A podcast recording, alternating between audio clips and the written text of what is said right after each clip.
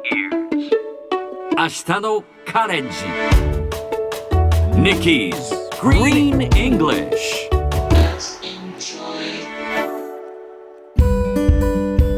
Hi everyone! ここからは地球環境に関する最新のトピックスからすぐに使える英語フレーズを学んでいく Nikki's Green English の時間です。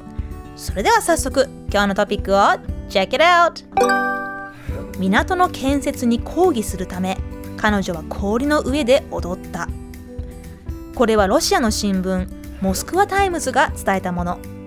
世界的なバレエ団マリインスキーバレエのイルミラ・バグラウティノバさんがある港の建設に抗議してマイナス15度の中本物の氷の上で白鳥の湖を踊る姿を Facebook などに投稿しましたこの辺りは春になると白鳥がやってくる野鳥の楽園とされる場所なのですがまさにその場所で港の建設計画が進んでいるということです。私もこの動画見たんですがトーシューズを履いて雪の上を踊っている姿震え上がりました。すごく迫力を感じさせるダンスでこれを機に建設が検討し直されるといいなと思います。さてこのニュースを英語にするとこんな感じ。She danced on ice to object to the construction of the port. 今日は object をピックアップします。スペルは OBJECT object 反対するという意味です。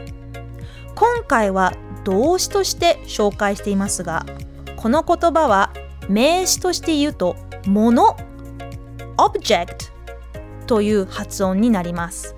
スペルは同じだけど発音は違います。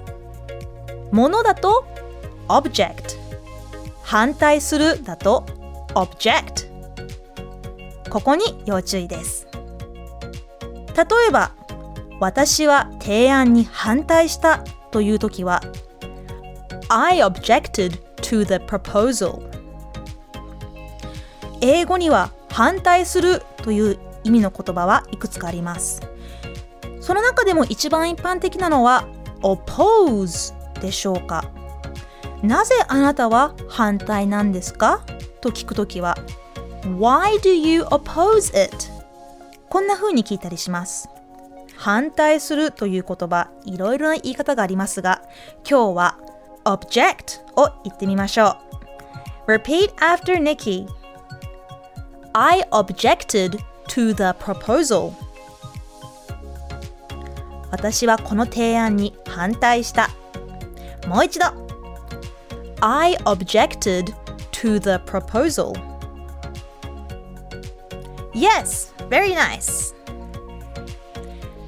最後にもう一度ニュースをゆっくり読んでみましょう港の建設に抗議するため彼女は氷の上で踊った She danced on ice to object to the construction of the port 聞き取れましたか？今日の Nikki's Green English はここまでしっかり復習したい方は、ポッドキャストでアーカイブしていますので、通勤・通学、お仕事や家事の合間に、どうぞまたチェックしてください。See you next time!